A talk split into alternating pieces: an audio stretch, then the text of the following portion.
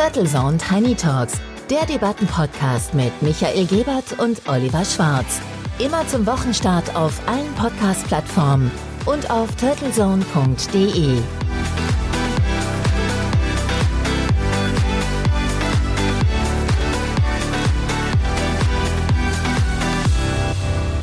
Guten Morgen, liebe Hörerinnen und Hörer und herzlich willkommen zur Episode 81 der Turtle Zone Tiny Talks. Mein Name ist Michael Gebert und zusammen mit meinem geehrten Co-Host Oliver Schwarz begrüße ich Sie auch an diesem Montagmorgen mit einer neuen Zeitgeistdebatte zum Wochenstart. Sie hören den Voodoo Podcast Ihres Vertrauens. Schön, dass Sie wieder mit dabei sind. Auch von mir ein herzliches Willkommen. Voodoo Podcast. Genau so ist es. Ja, mit unserer Osterepisode letzte Woche über Benin in Westafrika und die Koexistenz von christlichen Osterfestlichkeiten und dem Voodoo-Kult haben wir doch den ein oder anderen Hörer und Hörerinnen überrascht und begeistert. Das Feedback war sehr positiv. Ostern hat es ja dieses Jahr aber auch wirklich gut mit uns gemeint. Das tolle Wetter hat vermutlich alle von uns nach draußen getrieben. Schön, dass aber zum Ostermontag-Frühstück trotzdem so viele Fans Turtle Zone Tiny Talks gehört haben. Das hat uns gefreut. Das war richtig Voodoo. Und wer es trotzdem verpasst hat, die Episode 80 natürlich rund um Benin findet sich bei uns in der Mediathek, so wie alle anderen Episoden von Anfang an und auf allen Podcast-Plattformen zum Herunterladen. Und Alexa Fragen hilft auch immer. Uiuiui, Alexa Fragen. Hier ist Turtlezone Tiny Talks, 20 Minuten Zeigeisdebatten mit Gebert und Schwarz. Kennt der Osterhase den Voodoo? Es klingt ja hervorragend. Ein bisschen holprig. Durftest du deine Alexa wieder aufstellen jetzt, da sie es auch versteht, aber sehr, sehr schön. Irgendwie hat sie ja dazugelernt, denn Turtles und Tiny Talks stand und klang ja von der Elektrodame noch vor einem Jahr doch etwas strange. Ja, und es wäre ja mal spannend zu erfahren, ob diese Sprachassistenten wirklich so boomen, wie immer orakelt worden ist.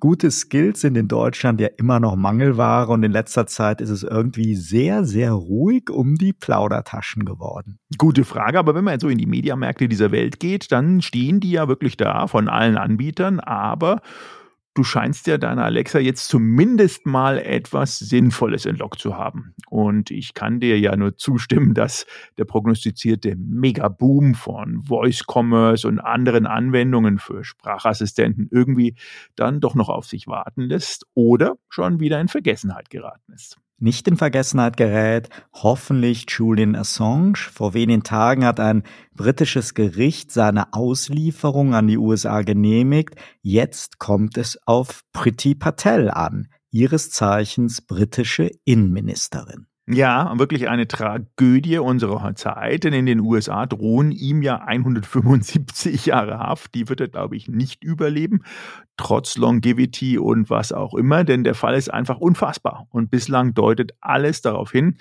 dass das juristische Tauziehen bald auch zu einem, in dem Fall, bitteren Ende kommen könnte und ob er dann klammheimlich im Schatten des Ukraine-Kriegs ausgeliefert wird oder eine große Anti-Whistleblower-Show daraus gemacht wird, bleibt durchweg sehr, sehr spannend. Das Wort Rechtsstaatlichkeit haben Schweden und anschließend England in jedem Fall sehr eigenwillig neu definiert als eifrige Erfüllungsgehilfen der USA.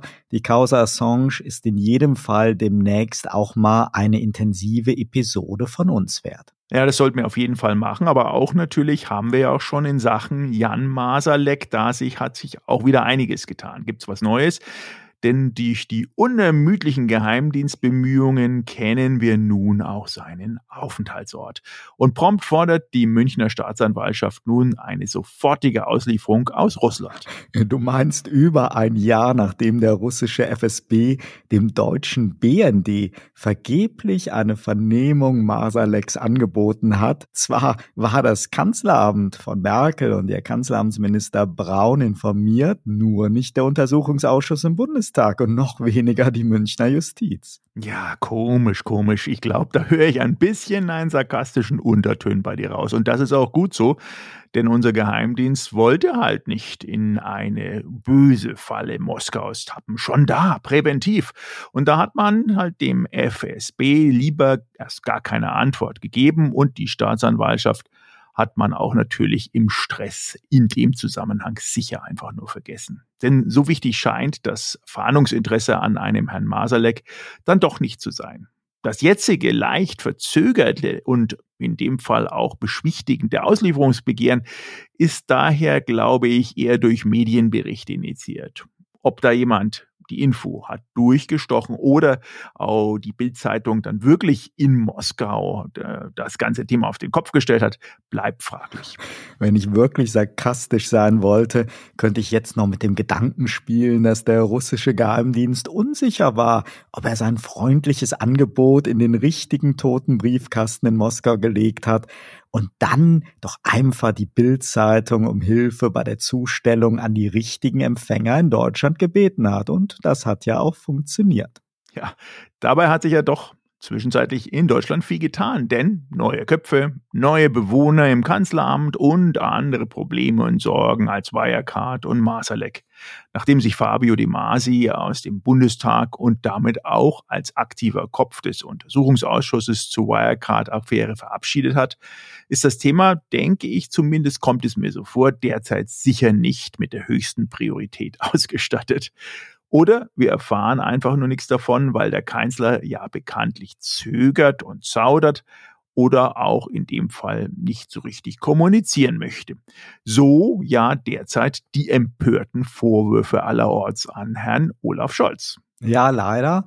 Und leider ist es empörend und nicht wirklich hilfreich, wie begierig derzeit jede vielleicht auch berechtigte Forderung nach mehr Kommunikation, aber vor allem jede Menge dumme bis bösartige, zumindest oftmals falsche Vorwürfe gegen Scholz zu so einer täglichen medialen Kakophonie aufgebauscht werden, so dass nicht nur Talkshow-Planer und Nachrichten-TV-Macher mühelos ihre Sendungen geplant bekommen, Herr Melnick sich inszenieren kann und die Union schon wieder eine Chance wittert, die Ampel und Scholz im Bundestag aufzureiben. Dabei geht es sicher um die schwerste Verantwortung, die ein Kanzler treffen kann. Ich verstehe als Kommunikator zwar auch nicht immer so ganz, wie und wann Scholz einen Anlass zur Kommunikation sieht. Ich finde aber ganz ehrlich, sein bedachtes, vorsichtiges und mit den Partnern abgestimmtes Vorgehen und seine Standfestigkeit sehr respektabel. Man kann in der Frage von Waffenlieferung natürlich auch der gerade so populären Meinung und Überzeugung sein, dass dringend immer mehr und immer schwerere Waffen in die Ukraine geliefert werden sollen. Aber was nicht geht, ist diese Forderung mit unrichtigen Vorwürfen an die Bundesregierung, mit Falschbehauptungen aus Unkenntnis oder böser Absicht und mit unserem vermeintlich leidenden Ansehen in der Welt mal so eben locker aus der Hüfte zu begründen und Scholz zum führungsschwachen Zauderer zu erklären.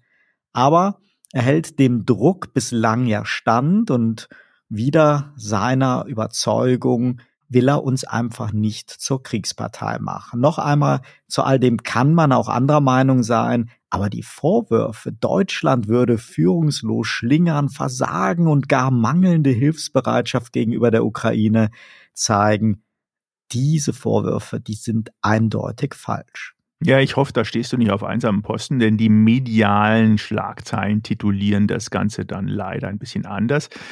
Es ehrt mich ja auch, dass du den Kanzler und seine bedächtige, ruhige Art hier auch verteidigst, auch richtigerweise, aber die Vorwürfe stehen ja im Raum und werden eingebettet in ein ganzes Begleitkonzert von harten Abrechnungen mit ehemaligen und aktuellen Spitzenpolitikern und mit deutschen Entspannungs- und Russlandspolitik und vor allem der SPD, Laut Herrn Melnick sind das ja alles Kumpane in einem großen Spinnennetz zu Putin. Übrigens, was mich da in dem Zusammenhang erstaunt, ist, dass auch eine Frau Merkel ähm, wie untergetaucht erscheint und auch gar nicht rauskommt und äh, auch nicht abgefragt wird. Also die Frau Merkel hat zumindest medial noch nicht die große Klatsche wegbekommen. Aber wie du so richtig sagst, man kann in der Sache immer auch zweierlei Meinungen sein und sollte auch in der Lage sein, diese Argumente auszutauschen, Kritik zu üben oder wenigstens die Forderungen zu stellen. Aber noch besser wäre natürlich, konstruktive Vorschläge zu machen. Und ich finde es, wie du auch mal wieder, unabhängig jetzt von Olaf Scholz, mehr als irritierend und verstörend, wie in wenigen Wochen die Worte Diplomatie und Entspannungspolitik zu quasi Schimpfworten geworden sind und wir bis zurück zu deinen Ehrengenossen Willy Brandt jeder quasi diskreditiert wird, der sich für eine Überwindung des Ost-West-Konfliktes irgendwann mal im Zeitstrahl eingesetzt hat. Olaf Scholz hat gerade ein wichtiges Interview dem Spiegel gegeben für schlanke 6,10 Euro bekommen wir Traditionalisten ein Nachrichtenmagazin am Kiosk und eine Chance, den Kanzler und seine Sorgen und Beweggründe zu verstehen und einzuordnen. Wer dagegen so als Voker Digital Native zum Smartphone greift, findet das Interview ziemlich wahllos eingebettet zwischen unzähligen Meinungsbeiträgen und Kolumnen, die Scholz als hartherzigen Ukraine-Ignorierer Brandmarken und immer schriller nach schweren Waffen rufen. Im Online-Journalismus à la 2022 spielen Nachrichten keine Rolle mehr. Es geht um Meinung mit zugespitzten Headlines, am besten dann direkt hinter der Bezahlschranke, aber mit genug Aufreger und Klickpotenzial für den geizigen Foristen, der weder kostenlose Artikel noch den Premium-Inhalt wirklich liest, aber dafür umso engagierter verteilt und kommentiert. Ja, ja, das ist anscheinend das Ziel. Clickbait, bis wirklich alles äh, nicht mehr geht. Und es ist schon sehr, sehr bitter, wie vergiftet derzeit die Debatte und die gesellschaftliche Stimmung dann auch ist, zwischenmenschlich auch dahingestellt und wie unkritisch jeder immer mehr Waffen als ein angemessenes Maß und als eine Antwort auf Putins Antwort, Angriff in dem Fall auf die Ukraine sieht, insbesondere auch unter deinen Journalistenkollegen.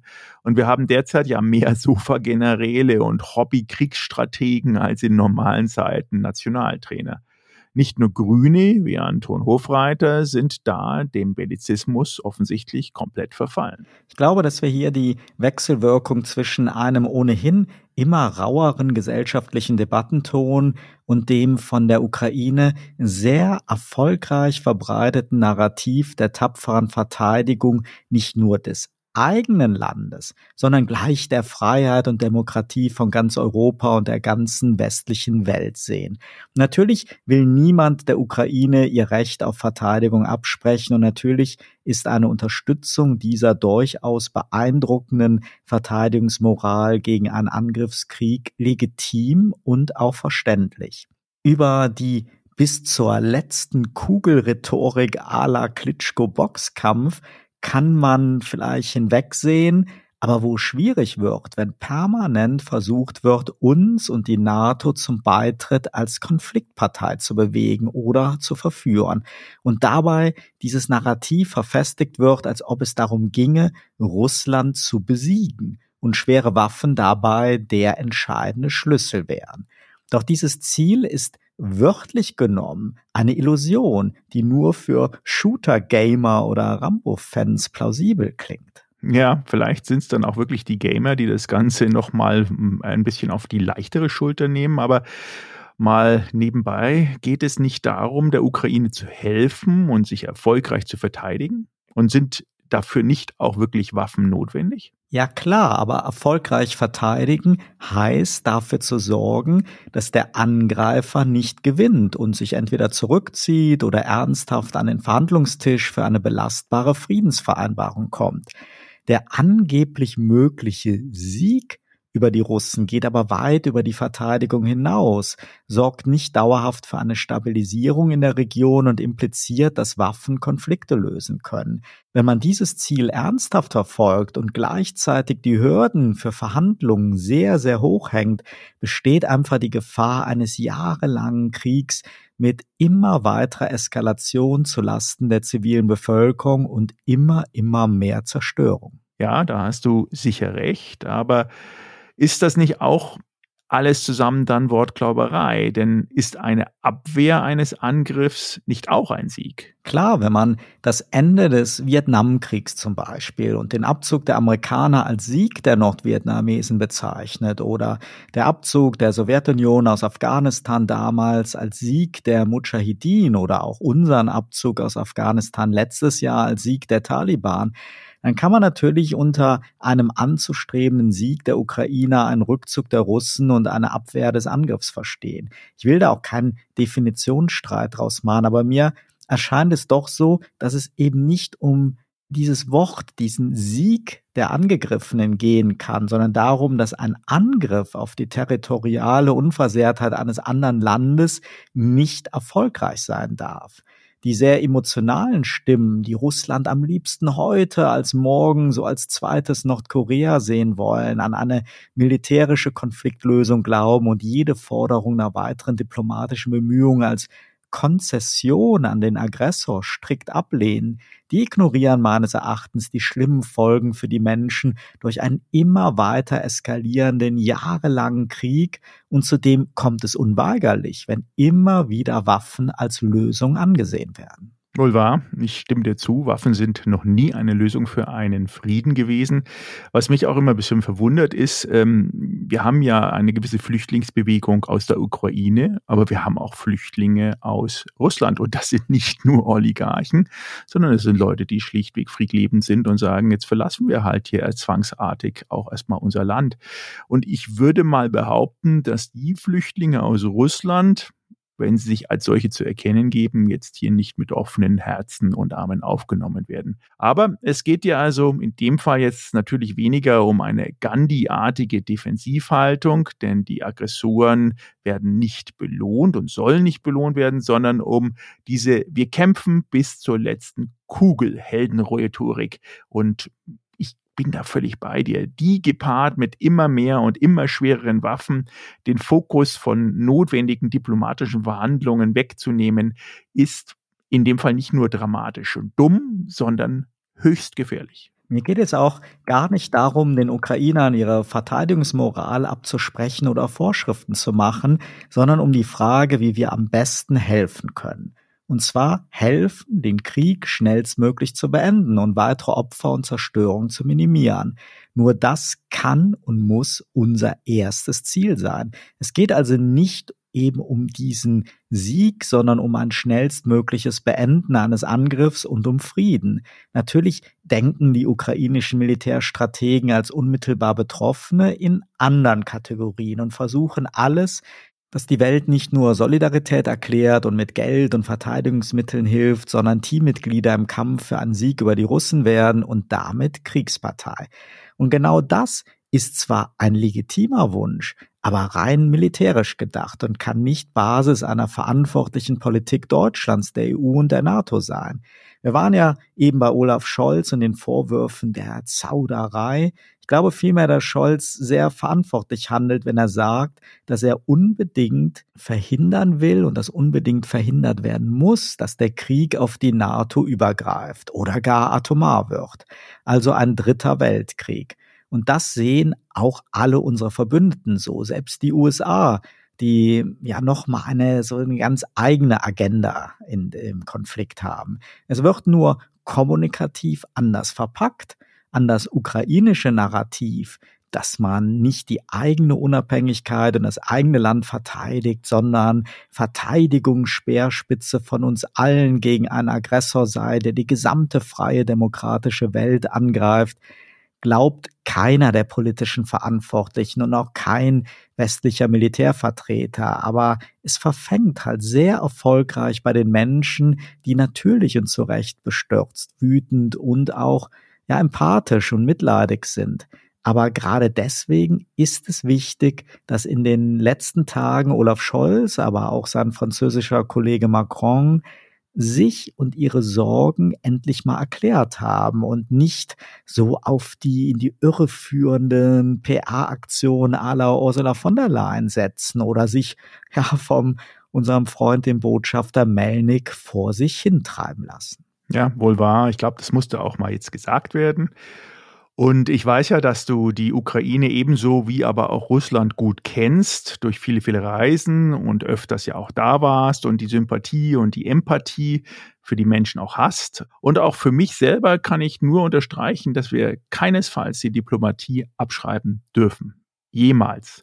Und das Streben nach Frieden und Waffen können in dem Fall manchmal zwar notwendig sein, sind aber definitiv nicht der Ersatz in irgendeiner Art und Weise für Diplomatie und sorgen auch niemals für Frieden. Diese Abschreckungsdoktrin hatten wir doch eigentlich schon lange überwunden, hoffte ich zumindest. Das wird ja derzeit als der angeblich große politische Lebensirrtum der letzten Jahrzehnte gebrandmarkt. Und du musst jetzt nach deinen Einlassungen schön aufpassen, dass dich Sascha Lobo nicht auch einen Lumpenpazifisten nennt. Soweit sind wir in der Debatte schon gekommen. Aber natürlich haben wir in den letzten Minuten ja nur einige Debattenimpulse und Gedanken in den Ring geworfen, die derzeit etwas untergehen.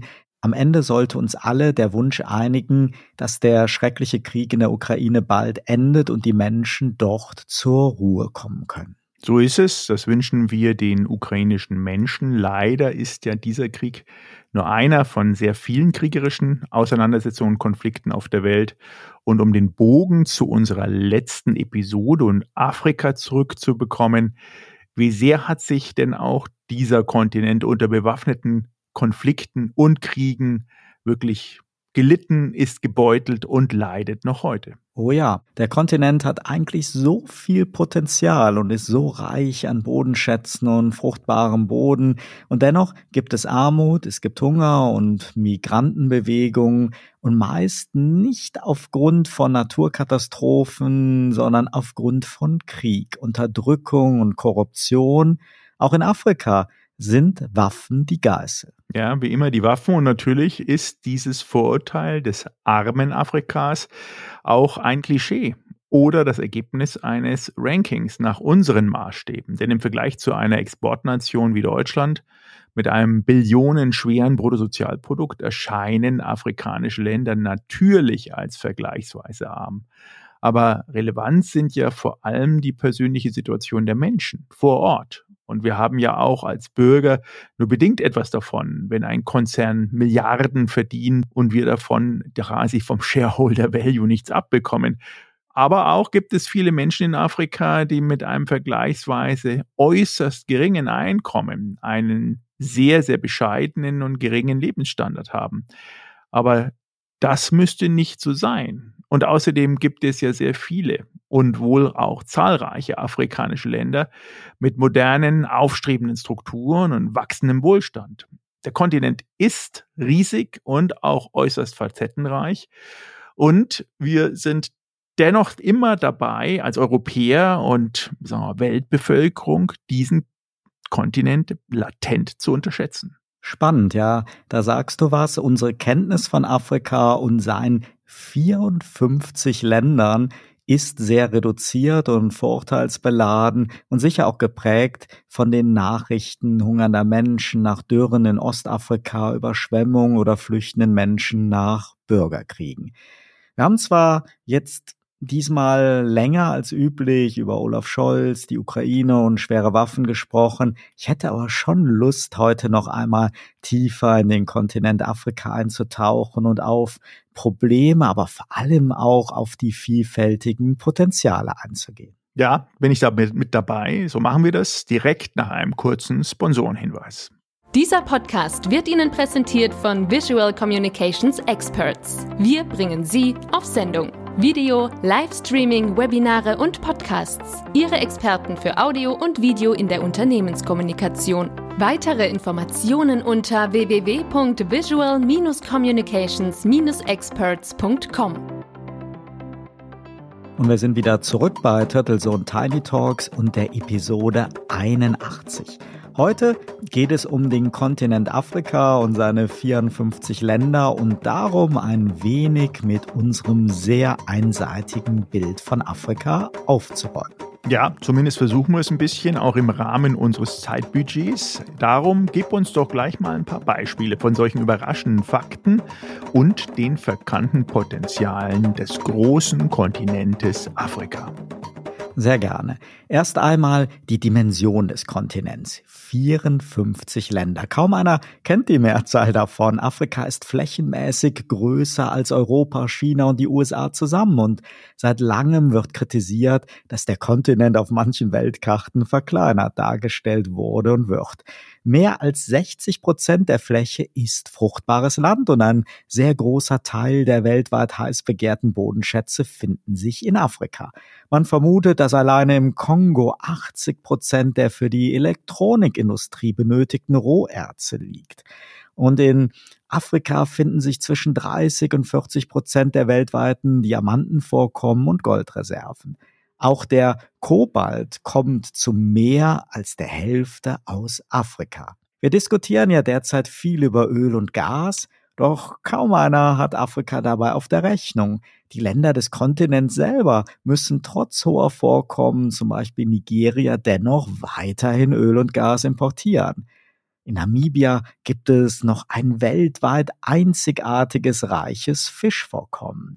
Das rasante Bevölkerungswachstum wird immer als ein relevanter Armutsgrund genannt.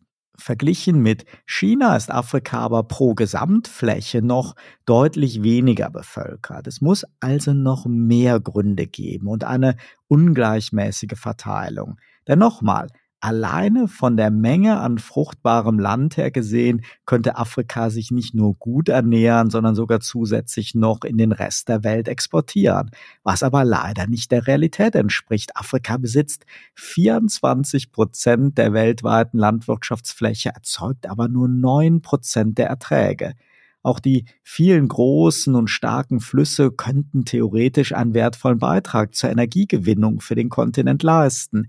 Manch einer sagt, dass alleine die Flüsse im Kongo ganz Afrika mit Strom versorgen könnten. Das ist natürlich Theorie, denn alleine die Probleme mit Stromtrassen und Zwischenspeicherung kennen wir ja auch nur zu gut. Auch für unsere Medizin ist Afrika wichtig, denn auf dem Kontinent finden sich über 30.000 Kräuter und Bestandteile für unsere Medikamente und natürlich ist Afrika ursprünglich sehr erfahren in der Naturmedizin gewesen. Heute ist der Kontinent dagegen ein wichtiger Test- und Absatzmarkt für westliche Pharmaprodukte, die oft mit Hilfe afrikanischer Rohstoffe in unseren Laboren hergestellt werden. Die kulturelle Vielfalt ist hoch auf dem Kontinent und bei uns weitgehend unbekannt oder unpopulär, auch in Sachen Architektur. Es gibt aber noch eine weitere Zahl, die zeigt, dass die Frage nach Armut oder Reichtum für uns nicht egal sein kann und sollte. Das enorme Bevölkerungswachstum ist kein Vorurteil, sondern real von rund 1,3 Milliarden Einwohnern vor wenigen Jahren wird ein sprunghafter Anstieg auf zweieinhalb Milliarden Menschen bis 2050 erwartet. Das wären dann doppelt so viele Menschen wie im heutigen China. Und während Chinas Gesellschaft wie auch unsere in Europa altert, werden die Gesellschaften in Afrika immer jünger. Und das konnten und können wir ja schon bei den Migrationsbewegungen der letzten Jahre sehen, dass junge afrikanische Menschen für sich eine wirtschaftlich bessere Zukunft fordern und suchen. Es ist also dringend nötig, wieder mehr Fokus auf Lösungen zu legen, wie der an sich reiche Kontinent nicht weiterhin ein Armutskandidat bleibt, dessen Rohstoffe von uns gebraucht und gefördert werden, aber dessen Menschen, Natur und Tierwelt oft auf der Strecke bleiben, auch weil es so viel Korruption gibt und Herrscher und Herrschaftssysteme, die an der sehr ungleichen Verteilung von Vermögen wenig ändern wollen. Gerade die starke Abhängigkeit von Bodenschätzen gilt Fachleuten ja als sogenannter Ressourcenfluch. Studien belegen, dass überraschenderweise Ressourcenreichtum Wohlstand verhindern kann wenn die Einnahmen nicht intelligent und gerecht wieder investiert werden. Der Grund ist meist eine Abwärtsspirale von wirtschaftlicher Ungleichheit, grassierender Korruption und politischer Instabilität. Aber es gibt natürlich auch viele Erfolgsgeschichten und wie es gehen kann und sollte, zeigt sich seit vielen Jahren In Botswana, ein Land, in dem Artenvielfalt, Natur und ein wachsender Wohlstand und ein stetig verbessertes Bildungssystem kein Widerspruch sind. Ja, da bin ich mal gespannt, was du über Botswana sagst. Ich habe äh, in meiner Recherche, in der Vorrecherche zu Afrika, zumindest für mich erstaunlich festgestellt, dass ja afrikanische Geschichte immer bei uns im Westen verankert ist mit dem Denken an die Wiege des Homo sapiens, an Pharaonen, an Kolonialzeit. Aber was ist denn mit den Jahrhunderten dazwischen? Denn im Mittelalter herrschten in Afrika mächtige Könige über große Reiche und das Wissen darüber ist bei uns quasi irgendwann mal im kolonialen Geschichtsverständnis kaputt gegangen oder existiert gar nicht. Denn für sogenannte Primitive oder Naturvölker bildeten sich im 19. Jahrhundert eigene Wissenschaftsstränge heraus, die Ethnologie und Anthropologie. Und einer der vorgegebenen Gründe, warum denn Gesellschaften aus der Geschichtsschreibung quasi aussortiert werden, ist, dass sie keine Schrift hatten. Und warum hatten sie keine Schrift? Weil es letztendlich nichts Aufgezeichnetes gab, weil sehr, sehr viel gerade in Afrika mit Naturprodukten aufgezeichnet wurde. Sprich entweder mit Kreide auf Holz oder mit Kreide auf irgendwelchen Häuten von Tieren. Und das ist natürlich im Laufe der Jahrhunderte alles verloren gegangen. Das wenigste wurde irgendwo anders aufgezeichnet. Aber jetzt zu denken, aufgrund der Entwicklung und dieses Mittelalterbegriffs, der sich irgendwo da gefestigt hat bei uns, ist völlig falsch. Afrika im Mittelalter bereits war ein unterschätzter Kontinent, denn dort, so wie wir es jetzt einigermaßen einschätzen können, ähm, war Afrika eher gesichtslos in dieser Zeit, in der Mittelalterszeit. Und da reden wir über auch 12. und 13. Jahrhundert. Und wenn man jetzt in Ausgrabungen schaut, die nicht geplündert sind, und da gibt es noch ein paar, dann sind dort wirklich ganz tolle Sachen zu sehen. Zum Beispiel ähm, ein Nashorn, was komplett in purem Blattgold ist, das sogenannte goldene Rhinoceros. Und das war innen drin aus Holz, das ist mittlerweile nicht mehr existent, über die Jahrhunderte weggeschimmelt, aber außen das Blattgold in einer Filigranität und in einer Ausarbeitung mit ganz hoher Kunst und Expertise ist noch erhalten geblieben. Und das zeugt natürlich zum einen von ausgeprägt schönen Landschaften mit Sandstein, Auenwäldern, knorrigen Affenbrotbäumen, Elefanten, Giraffen, Antilopen, Nashörnern, so wie wir uns das vorstellen, aber auch den Kulturen, die sich dahinter verankert haben, die eben alles andere als primitiv waren und sind und weiterhin miteinander dort auch ausgekommen sind. Denn Afrika, bevor sie durch die Kolonialherren in quasi Schachbrettmusterartige Länder aufgeteilt wurden, der Kontinent war ja wirklich tribal-oriented. Das waren Königreiche, das waren gesellschaftliche, verbundene ja, Völker, die miteinander Geschäfte gemacht haben. Und die schriftliche Überlieferung, wie gesagt, in dem Fall zum Beispiel Hegel war da einer, der in Europa das immer versucht hat, irgendwie aufzudröseln. Und für den war das Thema Fortschritt im Grunde, der den preußischen Staat auch ähm, symbolisiert hat, im Mittelpunkt. Ähnlich, wie gesagt, auch jetzt, ob das jetzt der Hegel oder der Dreußen war ähm, oder Ranke, die höchste Entwicklung der Geschichte und der höchste Stand im europäischen System war immer auch dem europäischen aktuellen Machtsystem verpflichtet. Wer war an der Macht? Wer wurde politisch jetzt auch patroniert? Wer war da im Zweifelsfall derjenige, der das Sagen hatte? Und dort wurde bestimmt, wie in dem Fall der Kontinent, aber auch die Völker geschichtlich eingeordnet sind. Und sie sind schlichtweg über Jahrhunderte falsch eingeordnet worden. Ich glaube, da hast du wirklich einen ganz, ganz spannenden Punkt. Ich habe ja eingangs einige Zahlen und Fakten genannt und während die Probleme vieler Länder auf dem afrikanischen Kontinent heute gerne in einen Topf geworfen werden, sind die Erfolgsgeschichten einfach viel zu unbekannt. Und die Frage, wie wir diese Erfolge durch Eigeninitiativen der Länder fördern können, wird einfach viel zu selten debattiert. Experten sind sich einig, dass die positive Entwicklung und ein steigender Wohlstand von den Ländern selber angestoßen und auch zumindest zur Hälfte finanziert werden müssten. Projekte, Initiativen und Reformen, die ja so von außen übergestülpt werden oder überwiegend von Drittmitteln aus Entwicklungshilfe abhängen, die scheitern oft oder kommen einfach nicht schnell genug voran.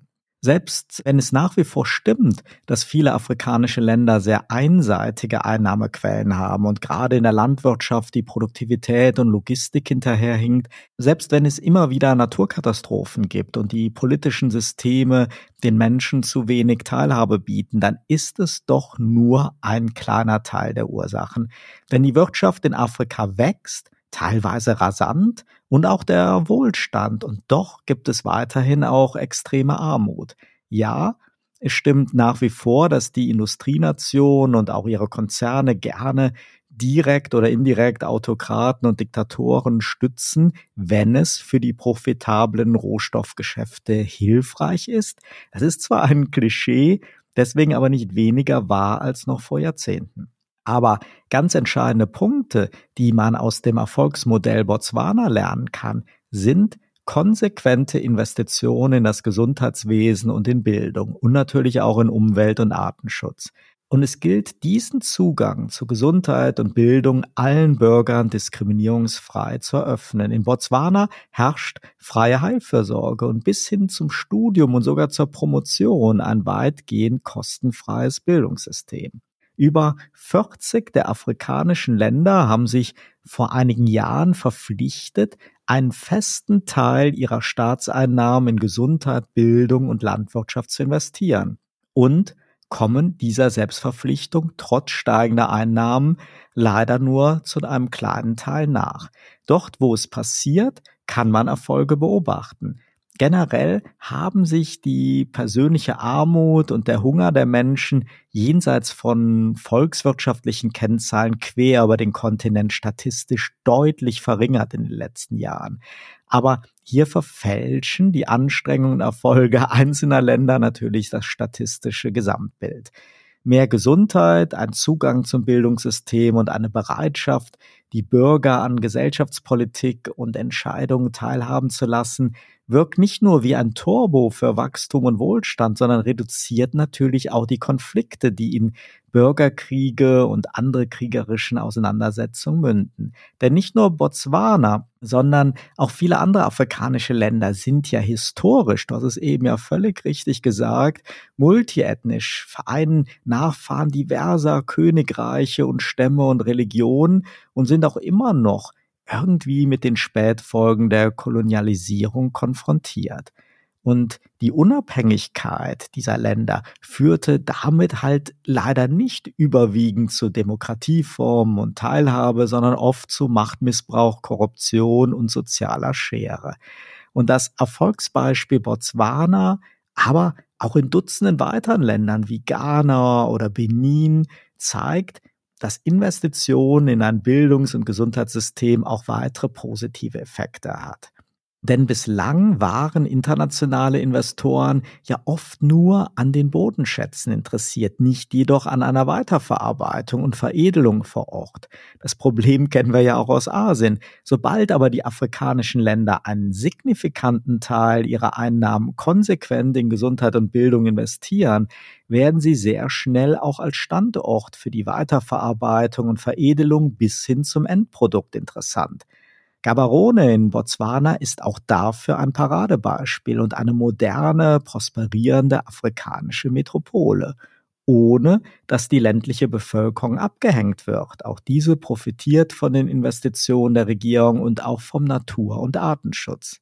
Außerdem führt natürlich eine höhere Schulbildung und ein Zugang zur akademischen Bildung nicht nur zu mehr Attraktivität für internationale Investoren, sondern auch zu geringerer Abwanderung hochqualifizierter Fachkräfte ins Ausland. Die gute Nachricht ist, dass sich außerhalb unseres Fokus durchaus viel tut. Es verfestigt sich aber bei mir irgendwie so das Bild und das deckt sich auch mit deinen Gedanken von eben, dass sich so unsere Afrika-Politik ändern muss. Wir versuchen zwar dann zu helfen, wenn die Not am größten ist, haben aber wenig Effizienz bei der Unterstützung von positiven Veränderungen, die aus Afrika herauskommen.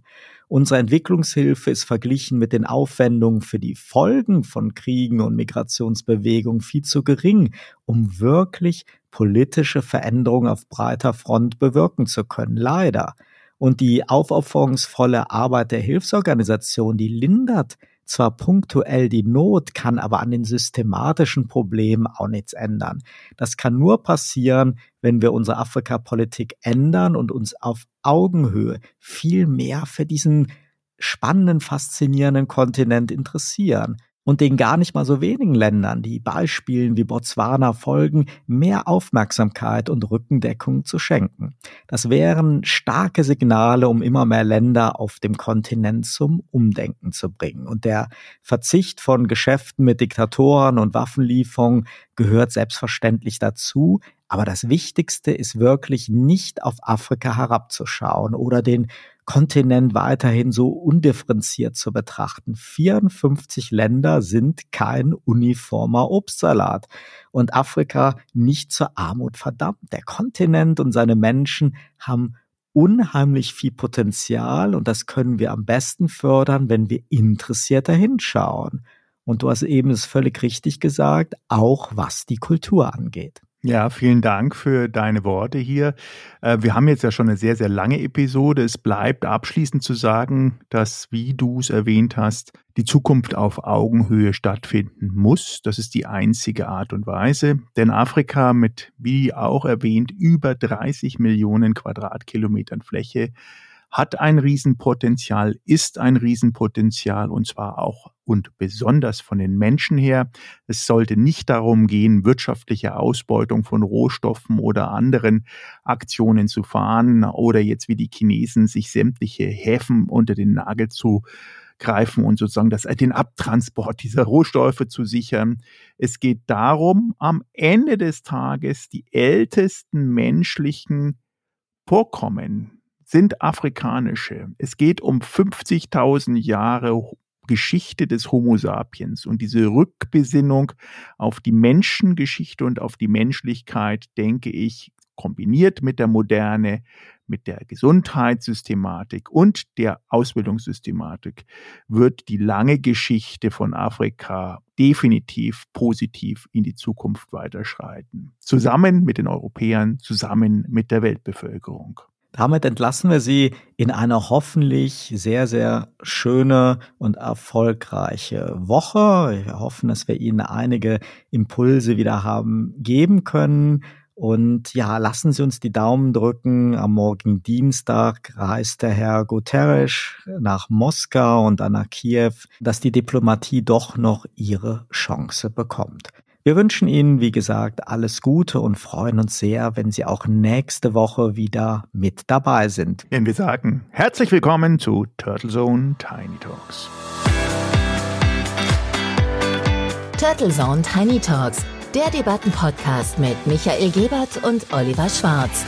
Immer zum Wochenstart auf allen Podcast-Plattformen und auf turtlezone.de.